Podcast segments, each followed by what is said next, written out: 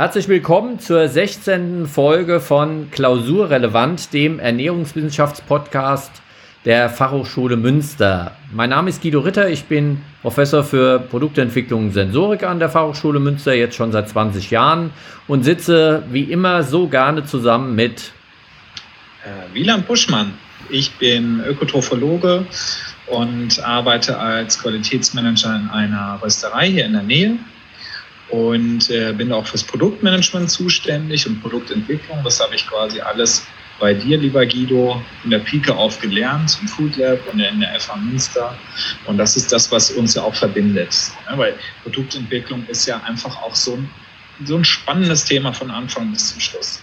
Ja, und es gibt ja so viele verschiedene äh, Kategorien, in denen wir unterwegs sind. Das Food Lab ist ja auch äh, kein Labor, was jetzt auf eine äh, Kategorie wie Backwaren oder äh, Fleisch oder sowas dann äh, konzentriert ist, sondern wir beschäftigen uns mit vielen verschiedenen Sachen, unter anderem natürlich auch mit Genussmitteln. Und das ist das Thema heute von uns, bei uns, äh, dass wir uns mit dem Thema Alkohol ein bisschen näher beschäftigen. Jawohl. Der gute Geist aus der Flasche, so hast du es äh, untertitelt sozusagen. Ähm, genau, so, so habe ich es untertitelt, weil das kann ja auch so viel sein. Eigentlich ist im Prinzip, und das haben wir auch, und das fand ich auch gut, dass du das gesagt hast bei der Weinfolge in Vino Veritas, hast du nochmal den Warnhinweis gegeben, dass wir in unserem Podcast den Alkoholkonsum nicht verherrlichen wollen. Ja. Ähm, weil Alkohol immer noch eine Droge ist und äh, abhängig machen kann. Ja. Ähm, und aber das ist gerade auch vielleicht das Spannende an diesem Thema heute weil auf der, es, ist, es, spaltet, es spaltet ja jeden Einzelnen von uns. Auf der einen Seite ist es ja, es ist mal ein Genussmittel, ein den Durst trinkt, man ist gesellig, man, ähm, man löst sich selber auch, ne? man, man, äh, das Wesen lockert sich auf und man kommt in andere Gespräche und entwickelt andere Gedanken und ähm, äh, ja, und, und man berührt sich ähm, geistig auch auf anderen Ebenen mit anderen Leuten. So, ne? Und das kann natürlich auch durchaus spannend sein, auch in diesen Rausch ja. reinzukommen. Ähm, und der gute Geist aus der Flasche habe ich es deswegen genannt, weil es gab ja auch, und das weiß ich von meiner Oma noch, die guten Geister in den Pralinen. Und da mhm. habe ich mich schon als Kind immer gefragt, was das denn sein soll. Und natürlich sieht man erst nur die, die Schokoladenumhüllung. Ne? Mhm. wenn man dann so die Verpackung auf dem Tisch stehen sieht, dann schnappt man sich halt mal eine da draus. Ne? Und dann wundert man sich doch sehr stark, was da auf einmal geht im Mund, wenn man da drauf beißt. Ne? Und dieser Alkohol sich entlädt und man einfach direkt eine Fahne hat. Ja. Ersten Bild schon mit Fahne. Wobei Kinder äh, Alkohol als bitter, sauer, scharf wahrnehmen und ähm, in der Regel oder nicht in der Regel, sondern generell erstmal ablehnen, komplett ablehnen. Mhm. Wie man zum Alkohol kommt oder verführt wird, ist äh, tatsächlich über die vielfältigen Aromen, die da sind und dann das gekoppelt mit süß. Mhm. Ja, bei uns war es dann äh, so gewesen nach Partys, damals gab es noch Eierlikör ähm, in den 70er Jahren, wenn meine Eltern gefeiert haben und da war es dann, äh, wenn dann was übrig geblieben ist in den ähm, Eierlikörgläschen, dann war das dann äh, für uns Kinder mal so, dass man es ein bisschen ausgeschleckt hat oder sowas. Ja. Das war so die erste, ähm, das erste Mal, dass man mit Alkohol irgendwie in Kombination. Und bei den Pralinen ist ja auch so, es funktioniert äh, deshalb, weil da hier die Süße das Ganze verbessert. Das war in den 80er, 90er Jahren dann die Alkopops das waren so ja. Mischungen aus Limonade mit, ähm, mit äh, hochprozentigem Alkohol, der dann auch bei 7, 8, 9, 10 Volumenprozent gelegen hat. Man hat es aber nicht geschmeckt. Ganz gefährlich. Ja. Ganz gefährlich so. Ja. Ich erinnere mich dann noch, das ist auch gerade so in meiner Generation gewesen in den 90ern, Smirnoff Eis oder ähm, äh, Wodka, Becks mit Wodka, glaube ich, gab es auch so eine Edition so, ne? Und die, die sahen dann irgendwie auch ganz äh, fancy aus, weiß trüblich oder so stechend grün, grünlich so, ne? Und ganz bunt. Und das war einfach auch ein Lifestyle, sich in den Park zu setzen und mal so ein paar äh, Alkopops zu trinken. Und dann hat man aber leider relativ schnell festgestellt, wie hart man darauf abstürzen kann. Ja. Und, ähm, und, und da aus, aus der, äh, du kannst mich ich weiß ja nicht, ob es in deiner Generation auch schon sowas gab, aber ich glaube, daraus resultierte ja auch dieses berüchtigte Komasaufen. Ja. So, sich, sich so lange zuzuschütten, gerade mit so süßen Sachen, weil dann die Hemmschwelle äh, oder die, die Hemmschwelle, es einfach dann zu lassen irgendwann, weil man gesättigt ist vom Alkohol, nicht so schnell eintritt und man sich dann einfach im schlimmsten Fall bis zum Magen auspumpen in der Klinik äh, ähm, zusäuft. Mhm. Ja, also bei uns gab es natürlich auch schon solche Exzesse. Leider ähm, äh, die Mischgetränke gab es noch nicht im Handel zu kaufen. Die mussten wir uns selbst mischen, also Cola und Asbach zusammen mischen oder mhm. auch Bier und Limo. Äh, zum Radler hat man sich selbst gemischt, weil die gab es noch nicht in der Flasche. Mhm. Äh, trotzdem wurde das, war das so die, die, der Einstieg gewesen in das, wenn man mit Alkohol irgendwie angefangen hat. Mhm. Und ähm, ich habe mal in die Vorbereitung jetzt noch mal ein bisschen geguckt. Also äh, Deutschland ist schon auch führend im Alkoholkonsum, weltweit gesehen. Ja. Wenn wir uns die Zahlen mal anschauen und ähm, es ist so, dass äh, Europa generell äh, sehr viel Alkohol trinkt, weltweit gesehen. In anderen Ländern, asiatischen Ländern weniger, äh, dort wo Muslime hauptsächlich leben, we äh, weniger Alkohol und bei uns ist es also doch ähm, äh, kulturell in Europa schon sehr stark verknüpft. Ja, die, der Franzose mhm. sagt kein Essen ohne Wein, aber auch kein Wein ohne Essen.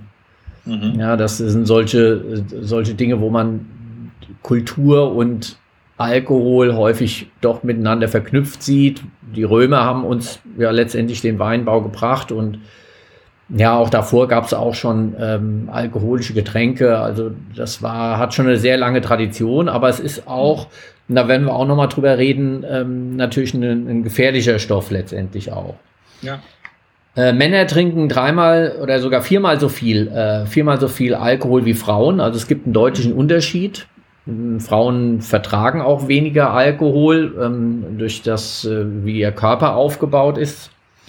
Ähm, Männer trinken mehr, früher und häufiger Alkohol. Mhm. Und ähm, das ist eine sehr spannende Geschichte, ähm, dass also äh, Männer, Frauen doch einen Unterschied äh, macht. Äh, und das hängt aber auch nicht nur an der Konstitution des Mannes gegenüber der Frau vom Körper her, sondern hat tatsächlich auch einen ähm, handfesten biochemischen Hintergrund. Und zwar geht es auf das Testosteron zurück. Mhm. gibt also Untersuchungen, äh, dass die Menge an Testosteron, die ein Fötus vor der Geburt bekommt, äh, zum einen mal dazu führt, da wie männlich das Gehirn wird, aber auch dazu führt, wie hoch das Risiko für Alkoholabhängigkeit ist. Aha. Und auch, ähm, auch verschiedene andere äh, Dinge hängen mit Testosteron zusammen.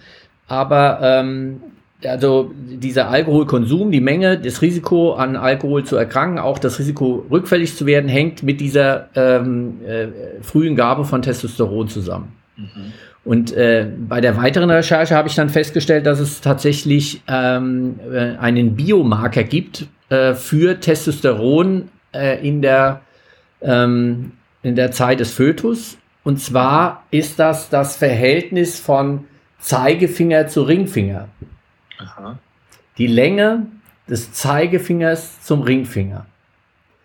Äh, das hört sich jetzt ein bisschen esoterisch an, aber da gibt es äh, tatsächlich ganz neue Studien dazu, die also ähm, dieses Verhältnis ähm, ganz klar äh, zuordnen können. Und ähm, je ähm, kleiner das Längenverhältnis ist, desto äh, größer war also die Testosteronexposition vor der Geburt gewesen. Und deshalb sind Menschen, die also ein, ein kleineres Verhältnis haben von Zeigefinger zu ähm, Ringfinger, das ist jetzt zum Beispiel bei mir der Fall. Mhm. Ähm, normalerweise ist es so auf 0,95 im Durchschnitt, aber das kann also ähm, höher und kleiner auch sein. Und ähm, ich habe nochmal geguckt, bei meiner Frau, bei Alexandra ist es gerade andersrum. Also bei der äh, ist der, der Zeigefinger größer als der Ringfinger. Wie sieht es bei dir aus? also bei mir sind die, die sind fast gleich auch. Sind fast gleich, ja. Ja. Also du hast da kein so großes Risiko, bei mir ist das Risiko erhöht und ähm, ja, was kann man dagegen machen und wie kann man das behandeln oder was, was ist da die, die Folge oder die Empfehlung dazu? Tatsächlich hat man sich auch angeschaut, wie denn dieses Testosteron in, äh, beim Fötus überhaupt ins Fruchtwasser kommt und da spielt ähm, Tabak, Alkohol und Stress während der Schwangerschaft eine besondere Rolle. Mhm. Also tatsächlich kann die Mutter mit ihrem Verhalten, auch mit ihrer ähm, äh, Lebensstil sozusagen darauf hinwirken, wie groß die Abhängigkeit, äh, das Risiko für eine Abhängigkeit äh, im Alkoholbereich äh, für die äh, Kinder dann nachher auch sein kann. Mhm. Irre. Also das ist, äh, als ich das gelesen habe mit dem äh, Verhältnis der, der Länge der äh, Finger, habe ich erst gedacht, das ist jetzt, also das ist jetzt irgendwie esoterisch, ja. Aber das hat mhm. tatsächlich ähm, wissenschaftliche Berechtigung, weil man kann natürlich ethisch keine Versuche machen, indem man Kinder Testosteron äh, äh, im Fötus dann spritzt oder, oder zugibt oder irgendwas. Und deshalb muss man auf solche Biomarker dann zurückgreifen. Gut. Ähm, ja, ich habe auch noch was gelesen und zwar, dass also äh, die Alkoholmenge, die wir jetzt in den letzten äh, halben Jahr zu uns genommen haben, in Deutschland nochmal gestiegen ist. Also jeder dritte Deutsche trinkt seit Beginn der Corona-Pandemie mehr Alkohol als zuvor. Mhm. Wie ist das bei deinem ähm, äh, Trinkkonsum? Ich habe ähm, kurz bevor ich äh, zu, dazu was sage, ich bin äh, gerade vorhin im Rewe gewesen und da war nämlich wirklich eine Wein, eine Weißweinflasche mit einem Label und da drauf stand äh, äh, Lock, ähm, Lockdown Durchbringer oder so. und das habe ich gedacht, boah, also auf der einen Seite ist es irgendwie geckig, aber auf der anderen Seite denkt man sich, ja, es ist ja schon so sehr, sehr verleitend zum Thema, hey, was soll ich denn sonst machen? Ich kann nirgendwo hin, ich kann niemanden treffen, dann gebe ich mir halt jeden Tag die, die Birne voll.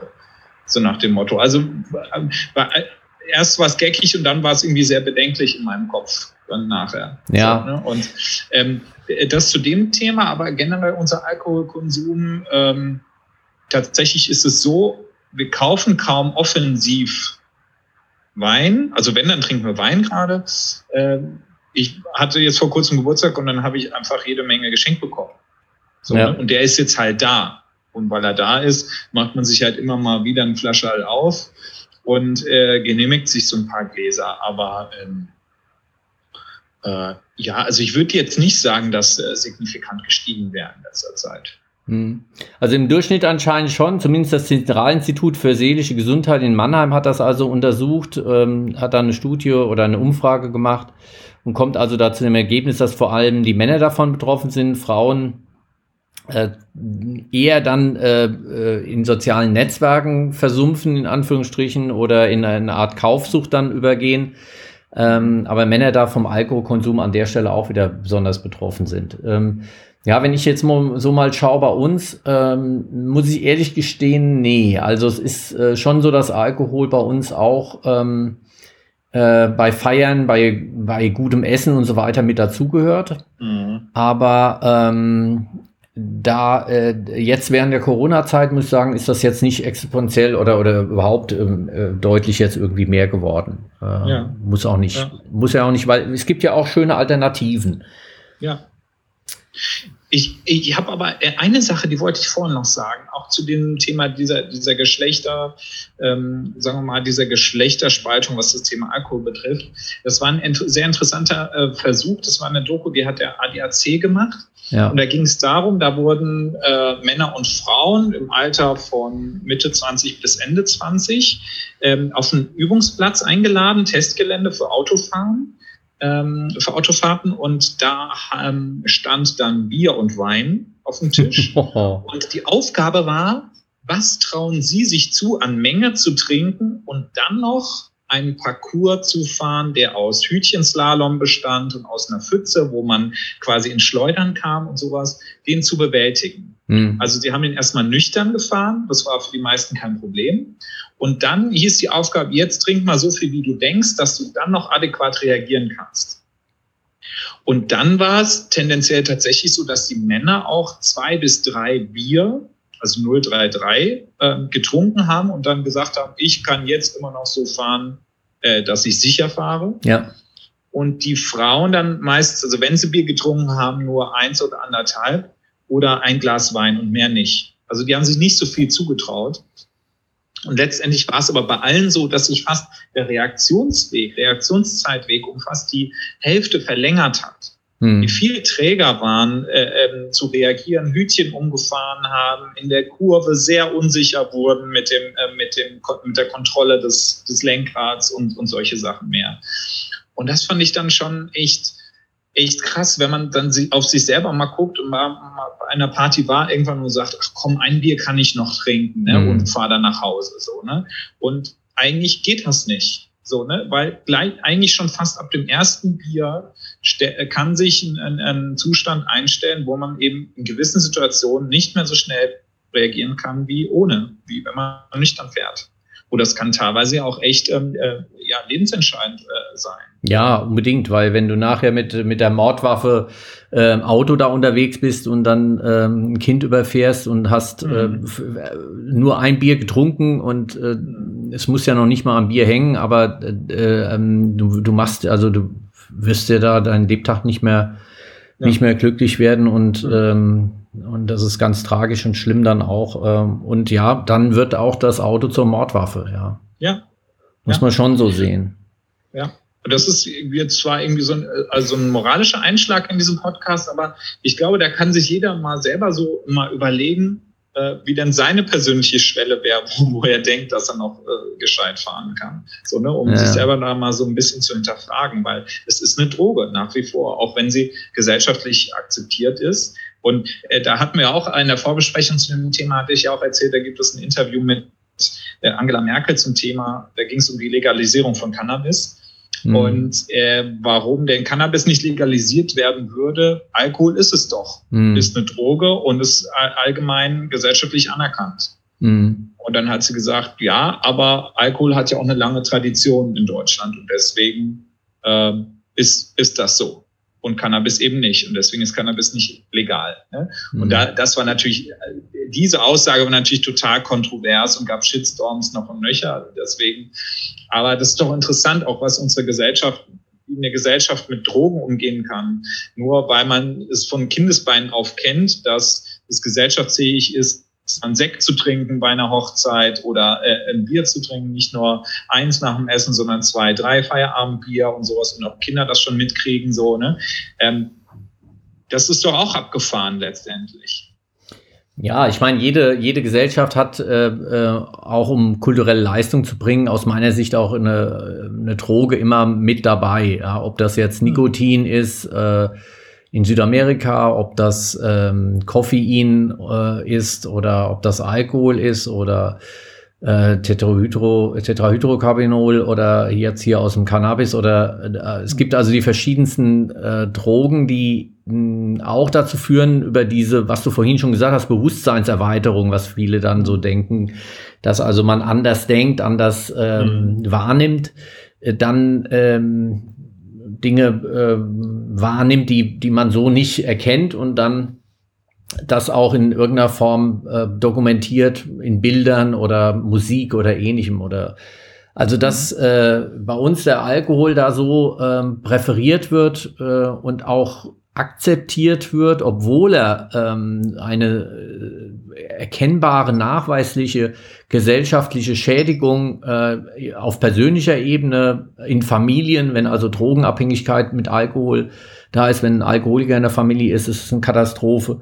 Aber auch ähm, für die ganze Gesellschaft, wie viel äh, Kosten da ähm, da sind an, im Gesundheitssystem, die allein nur auf Alkohol zurückzuführen, ist das also ja. dramatisch eigentlich, ja.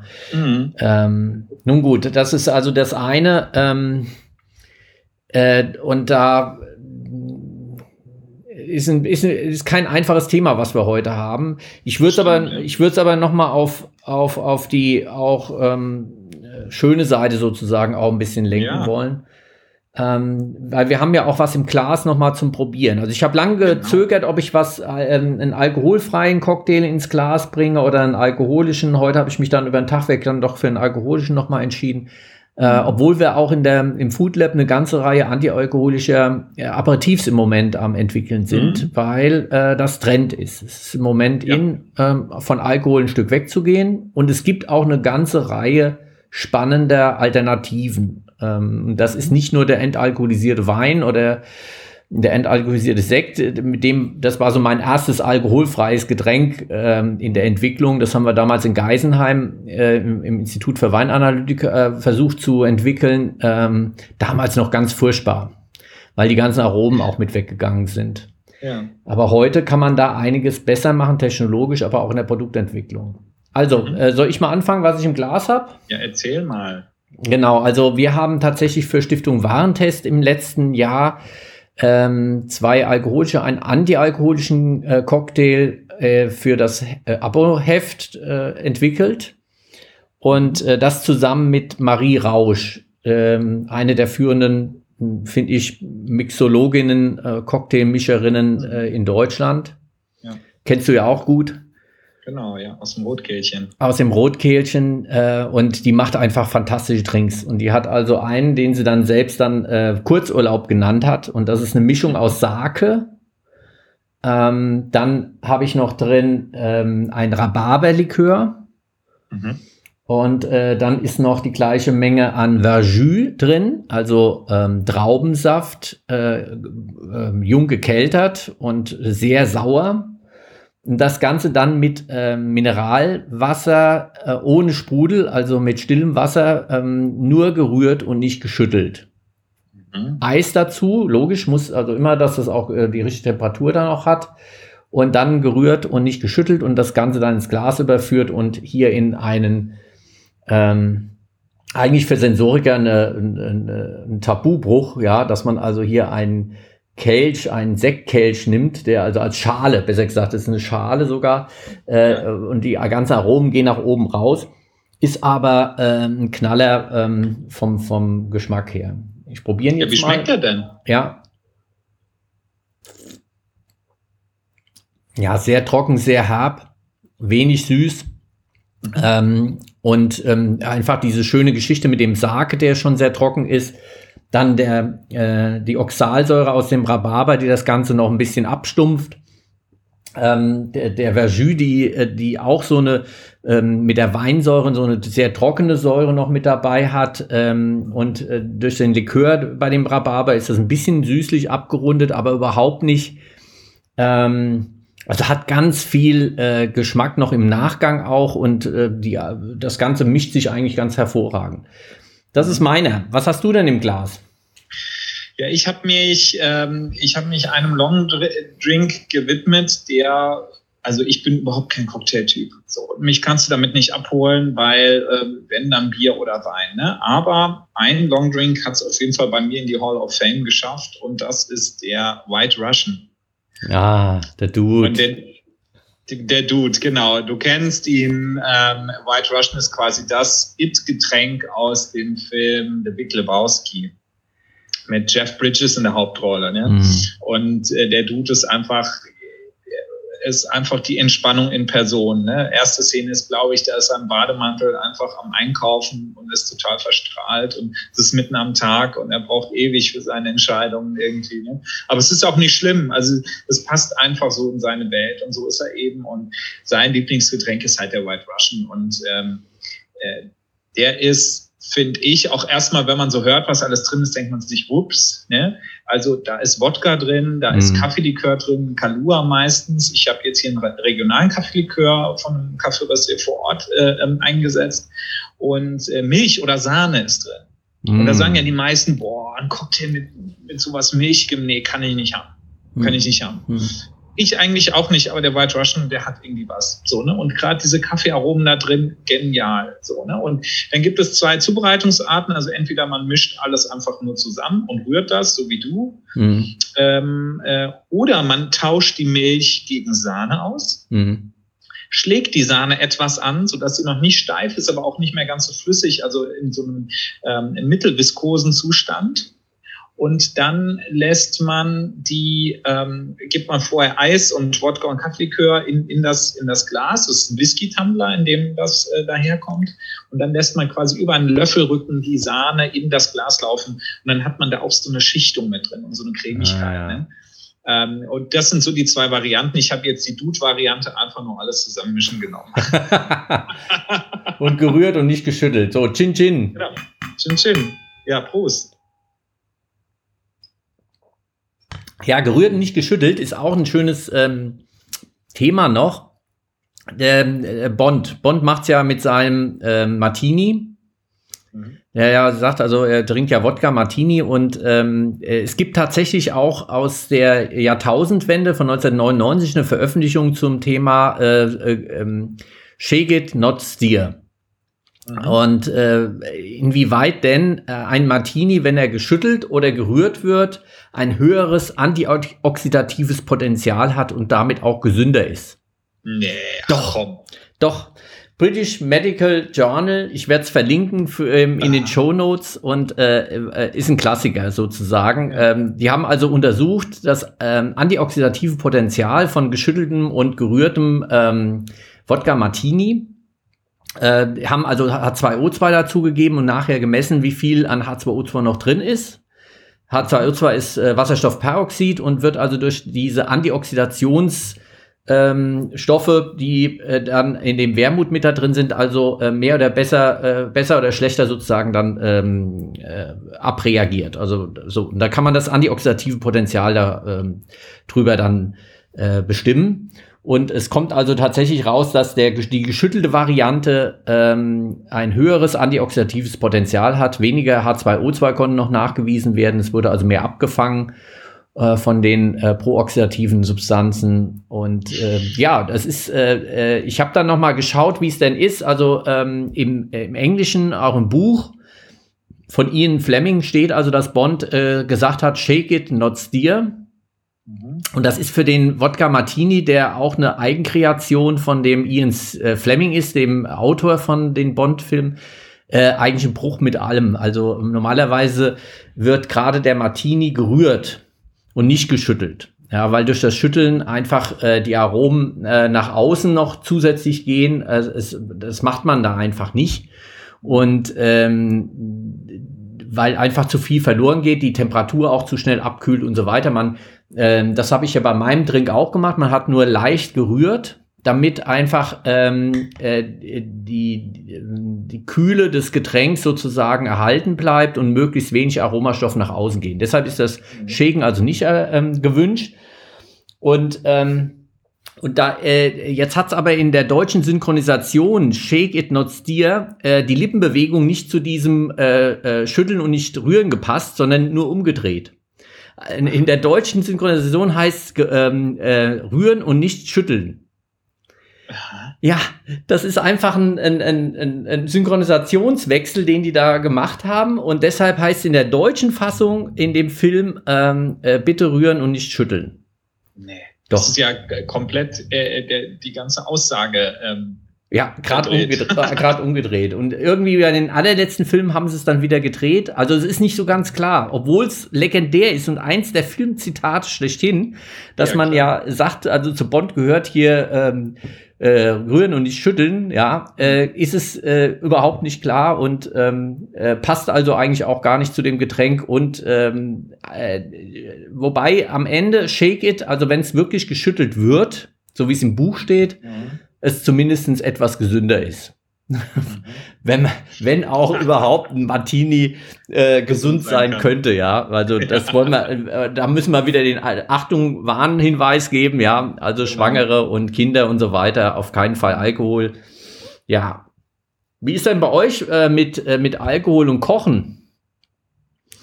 Ähm, ähm, macht ihr in der Küche, ja. nehmt ihr in der Küche äh, Alkohol zum Kochen? Ja, aber nur in Schmorgerichten.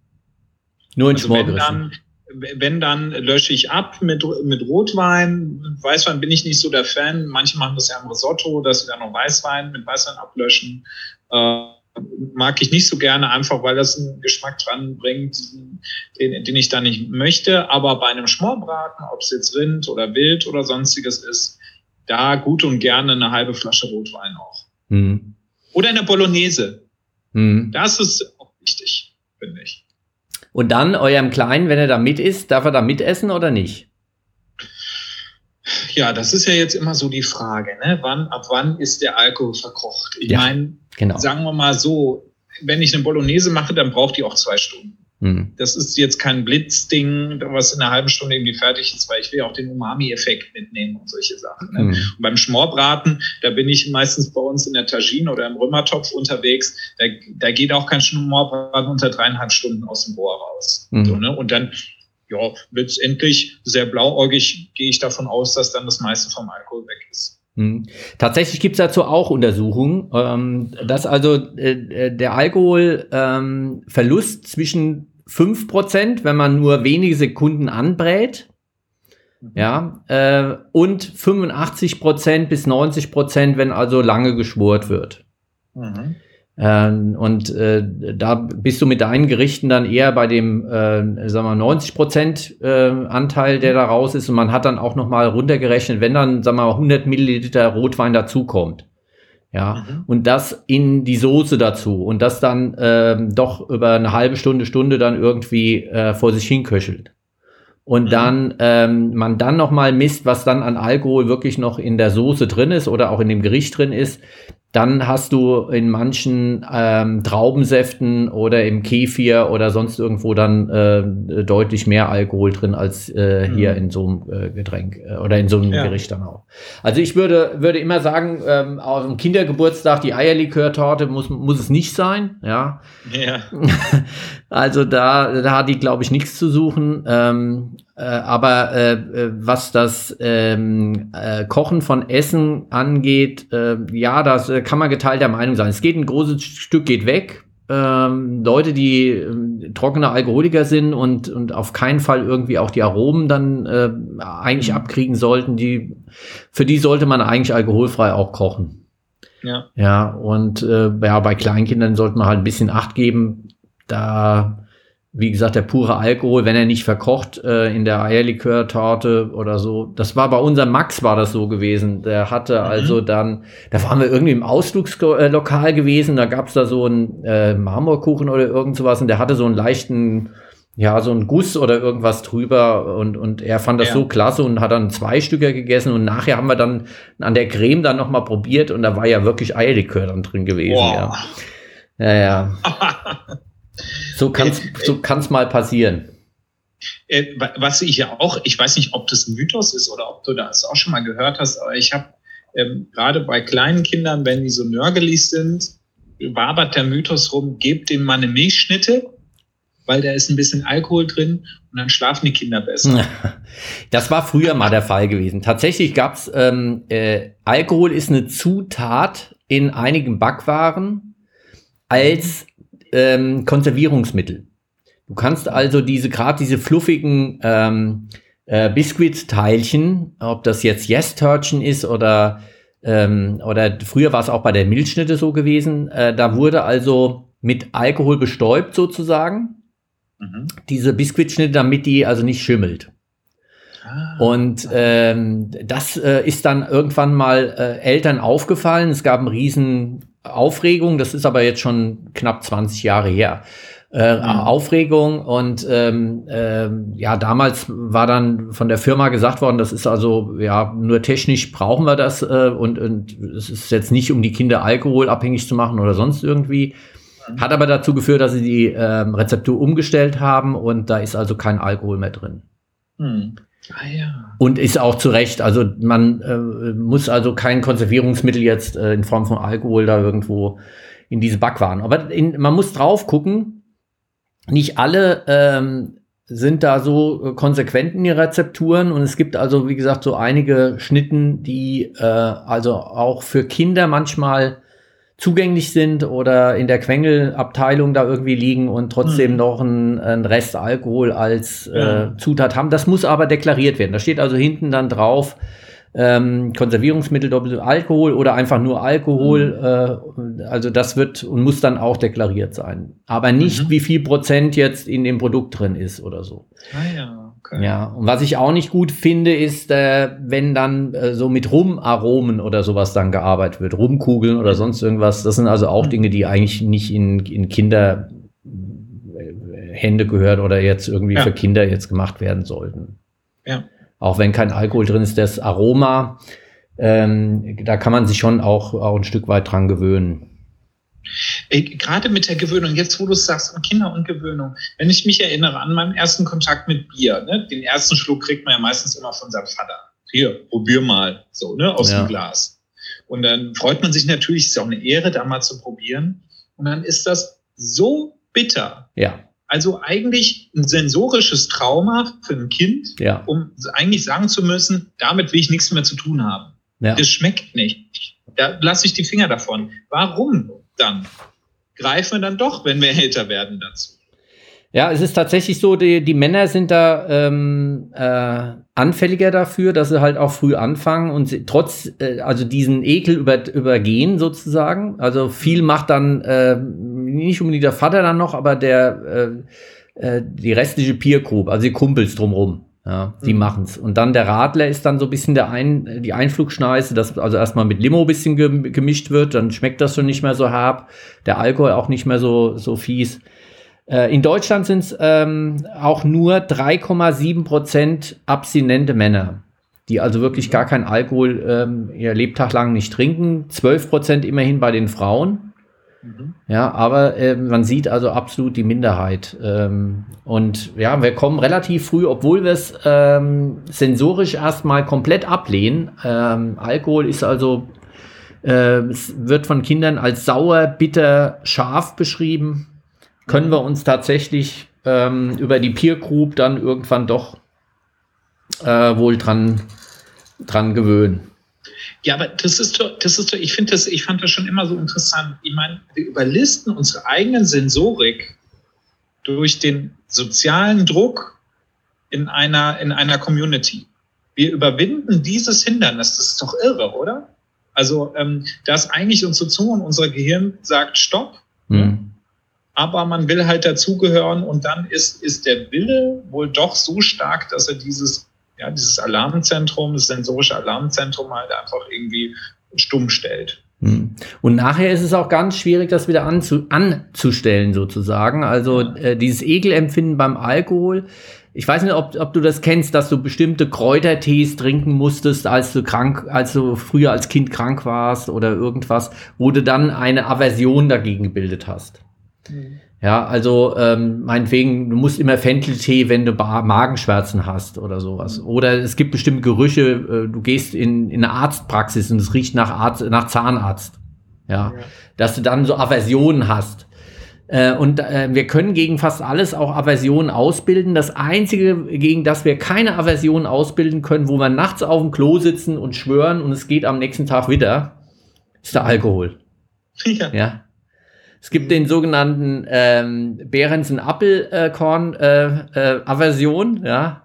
Also es gibt Leute, die, die schießen sich mit irgendeinem Alkohol weg, ähm, in, irgendwann mal, äh, wo der, der, dieser Geschmack dieses, Al dieses, dieser, dieses Alkohols dann nicht mehr geht. Ja, also ja. ob das jetzt äh, so ein Apfelkorn ist oder ein, ein, was weiß ich, ein Whisky oder was weiß ich. Äh, so, äh, aber anderer Alkohol geht dann trotzdem. Also wie das bei uns da oben funktioniert mit dem Alkohol, dass er trotzdem, äh, obwohl wir eigentlich eine Aversion ausbilden müssten und gekotzt haben oder sonst irgendwie, mhm. äh, trotzdem immer noch ähm, wieder anfangen können am nächsten Tag. Äh, das ist ähm, fatal und auch nicht ganz erklärbar im Moment. Ja, ähm, hast du denn einen Alkohol, auf den du diese Aversion entwickelt hast in, dein, in deiner Karriere? Ähm, ja, es ist tatsächlich dieser Appelkorn, den ich da nicht, ja. den, der aber auch so mh, hm, künstlich, den ich so künstlich irgendwie in Erinnerung habe, dass ich da mhm. ähm, und dann Persico. Persico, das ist auch so Was ein, ist das, denn? das ist so ein Kirsch, Likörkram irgendwie. Boah. Ganz fieses Zeug und das hat man bei uns in Hessen dann, hat man dann, äh, Laterne hat man das genannt, da hat man so ein kleines Glas äh, Persiko gefüllt in einen großen Humpen mit, mit Appleboy gestellt. Aha. Und wenn du den getrunken hast, dann ist dieser Persiko dann äh, mit dem Appleboy äh, zusammen dann in den Mund gelaufen sozusagen. Ja. Also deshalb Laterne, weil der so rot da drin gestanden hat, dieser, ah, okay. der hat man so ganz langsam da äh, versenkt sozusagen dieses Ding ja. und äh, aufgrund der unterschiedlichen Dichte des Likörs ist er also nicht, ähm, hat sich das nicht verteilt, sondern ist so langsam dann ausgetrunken worden. Ja. Furchtbar, furchtbare Geschichte eigentlich. ja, ich habe es tatsächlich mit Honig mit. Honigmet, damit brauchst du mir nicht mehr kommen. Da habe ich, das ist, da habe ich mich so übertrunken an einem Abend, ähm, dass ich mir gesagt habe, dieses Zeug, wenn ich es schon rieche, stellen sich mir die Nackenhaare auf. Ja. Also da gibt es schon die verschiedenen Dinge, obwohl wir Honigmet ja jetzt auch im Food Lab gerade entwickeln. Ja. Verschiedenste im Moment. Ähm, aufgrund dessen, dass wir ja Imkern und dann ähm, Honig auch haben. Und ähm, aber da achten wir dann schon immer auch drauf, dass das ähm, als Genussmittel auch wirklich nur mit in Grenzen sozusagen dann mal probiert wird. Ja. Ist nun mal so. Ja, sonst haben wir ähm, mit Eierlikör relativ viel ähm, äh, gemacht. Äh, das werde ich also in den Shownotes auch mal verlinken. Ähm, dadurch, dass wir für das äh, landwirtschaftliche Wochenblatt äh, sozusagen die äh, die, die Bauern Bravo, ja, die also überall in jedem auf jedem Hof zu finden ist irgendwie. Und mhm. ähm, ja, da kamen immer wieder Anfragen an, an das landwirtschaftliche Wochenblatt zum Thema Eierlikörherstellung. Weil hier gerade ja. im Münsterland viele Eier haben und ähm, vielleicht noch ein Brennrecht und äh, Korn auch noch über haben. Und dann, ja, wie macht man Eierlikör idealerweise? Mhm. Und da haben wir äh, in der schönen Projektarbeit mal alle Fehler, die man machen kann bei der Eierlikörherstellung äh, nachgemacht ja. und sind dem äh, sozusagen chemisch-physikalisch auf den Grund gegangen und haben am Ende dann äh, die ideale Rezeptur, die also garantiert stabil ist, weil es handelt sich ja um eine Emulsion. Du hast ja ähm, das, äh, das Fett vom Ei noch mit drin, du hast den Alkohol, du hast äh, die wässrige Phase. Also es ist eine sehr hochkomplexe Emulsion, die da entsteht bei Eierlikör und die kann sich auch entmischen so dass mhm. also dann äh, oben das Fett sich absetzt. Es kann also dazu führen, dass es äh, zu fest wird, ja, dass du so eine Art ähm, äh, ja, Rührei bekommst im Glas oder so. Mhm. Und, also es gibt verschiedenste ähm, Dinge, die da passieren können und das haben wir da sehr schön. Also das werde ich auch verlinken zum landwirtschaftlichen ja. Wochenblatt. Ähm, auch das war eine schöne Projektarbeit aus dem Food Lab. Ja, klasse. Du, folgendes, ich habe jetzt noch mal eine Frage. Jetzt sind wir mal bei dem Herstellungsprozess von solchen klaren Geschichten, klare Schnäpse, Korn, was auch immer. Ne? Ja. Bei dem Destillationsprozess, da gibt es doch auch, ähm, und, und das hat man auch immer wieder, vielleicht kennen wir das selber auch, wenn man mal so einen selbstgebrannten kriegt von irgendeinem Onkel oder von irgendeinem entfernten Verwandten, selbstgebrannten Obstler oder was, ähm, kann es sein, dass man danach, auch wenn man nur zwei Gläs, Gläslein getrunken hat, wahnsinnige, wahnsinnige Kopfschmerzen bekommt. Ja, das kann bei, tatsächlich bei anderen, sein. Bei anderen manufakturell hergestellten äh, Destillaten, wo die Leute wirklich wissen, was sie tun beim Destillieren, man das eben nicht hat und sogar mehr Gläser trinken kann, ohne Kopfschmerzen zu bekommen. Ja, es hängt also äh, tatsächlich ähm, der äh, Kopfweh, ähm, da weiß man mittlerweile, das sind die sogenannten Fuselalkohole.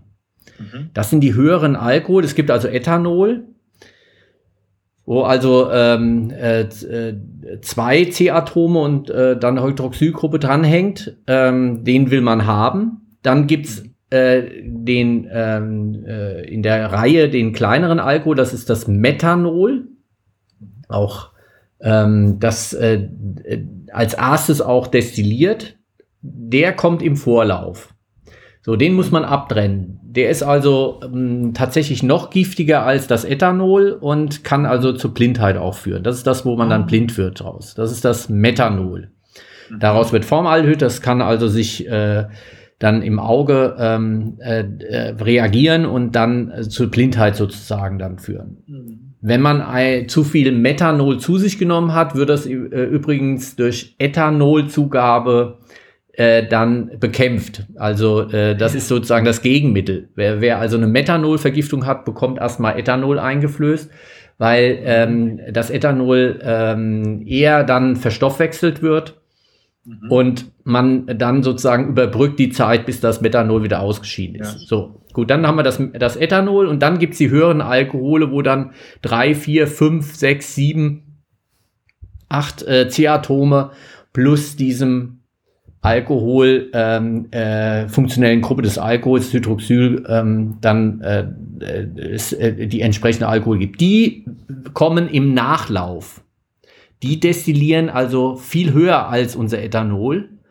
Und wer jetzt also ähm, nicht ordentlich schneidet, also den Vorlauf nicht abtrennt und den Nachlauf nicht abtrennt, weil er sagt, ach, das will ich alles noch mitnehmen, da kommt ja immer auch noch ein bisschen Ethanol mit dazu. Ja der, äh, dann hast du so eine kratzige Note bei den äh, höheren Alkoholen, die dann auch wirklich zu Kopfweh führen. Ah ja. Also nicht gut gebrannter äh, Schnaps kann ko richtig Kopfweh machen, weil wir dann eine hohe Menge von diesen sogenannten Fuselalkoholen, äh, die werden also da zusammengefasst unter dem Begriff dann zu finden ja. sind. Ah ja. Ja, deshalb, da kann man, äh, äh, ja, für die, die also hohen Ertrag haben wollen und den Nachlauf dann spät schneiden, es geht, wird also kontrolliert über die Siedetemperatur. Und sobald die sich also vom Ethanol wegbewegt äh, und dann in die höheren Temperaturen reingeht, äh, muss man das alles hinten wegwerfen, äh, auch wenn es noch erstmal einigermaßen gut duftet.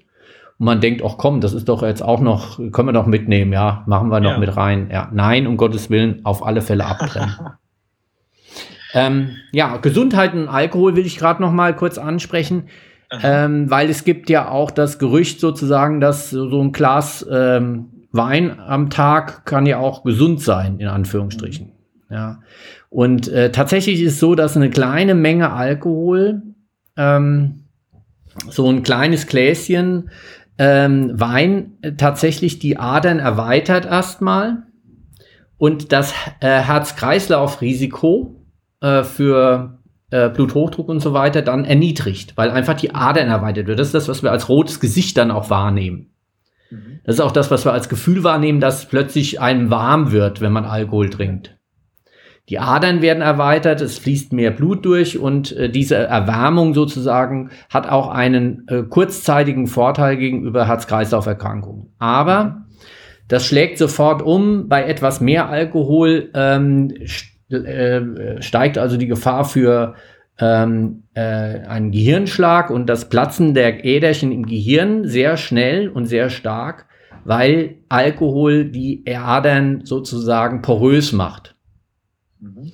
Erweitert sie zwar kurz, aber in der Summe ist es so, dass Alkohol ähm, uns schädigt äh, und die Herz-Kreislauf-Erkrankungsrisiko äh, deutlich nochmal erhöht. Und deshalb kann man auch aus ernährungswissenschaftlicher Sicht nicht empfehlen, äh, Alkohol ähm, in irgendeiner Konzentration überhaupt als gesund zu bezeichnen. Hm, ist so. Interessant. Schön. Da haben wir heute mit einigen Mythen aufgeräumt, würde ich mal sagen. Das haben wir, ähm, auch wenn es sozusagen ähm, äh, kulturell bei uns, ähm, so haben wir es ja auch gemerkt, in die Biografie ein Stück weit mit dazugehört.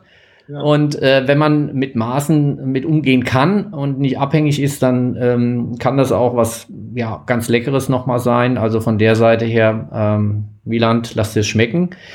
Ja. Ähm, das mache ich. Wie sieht es denn ähm, fürs nächste Mal aus? Nächstes Mal wollen wir uns vielleicht mal auf ein Terrain vorwagen, was jetzt gerade, weil wir haben lange, lange nichts mehr Trendiges gemacht. Mhm. Was ja jetzt absolut im Trend ist, wären fleischige Ersatzprodukte oder fleischliche Ersatzprodukte. Ja, herrlich, machen ob wir. Ob Mach. vegan oder vegetarisch gibt's ja beides. Genau. Oder auch Fisch, ja, hast du auch eben äh, vorhin nochmal erzählt. Äh, Ersatzprodukte für Fisch, auch sehr spannend, finde ich. Super spannend. Also ähm, mhm. alles, was so tierische Lebensmittelersatz angeht, äh, werden wir uns beim nächsten Mal also mal anschauen. Mhm. Und äh, mal auf den Prüfstein stellen, mal gucken, wo stehen wir denn heute mit unseren ähm, äh, tierischen Ersatzprodukten? Äh, sind wir da schon im grünen Bereich? Ähm, was gibt's Leckeres da? Wie sieht die Zukunft vielleicht auch aus? Mhm. Das wäre so ein bisschen das, was wir machen. Ansonsten für alle, die zuhören, gerne über klausurrelevant at fh-münster.de uns auch eine E-Mail schreiben, äh, ob ihr noch Vorschläge habt. Vielleicht auch schon mal schreiben, ob ihr gerne auch Fleischersatzprodukte esst oder was euer Favorit ist äh, fürs nächste Mal, damit wir das vielleicht mit besprechen können. Und, Oder verkosten können, ne? Und verkosten können und verkosten mhm. können. Deshalb freuen wir uns auf eure Rückmeldung auch an der Stelle und ähm, damit wären wir soweit durch, glaube ich. Ja, sehe ich auch so. Prima. Dann äh, freut euch aufs nächste Mal und äh, Fleischersatzprodukte bzw. tierische Ersatzprodukte, alles rundum. Ähm, bis dahin, lasst euch schmecken. Ja, tschüss.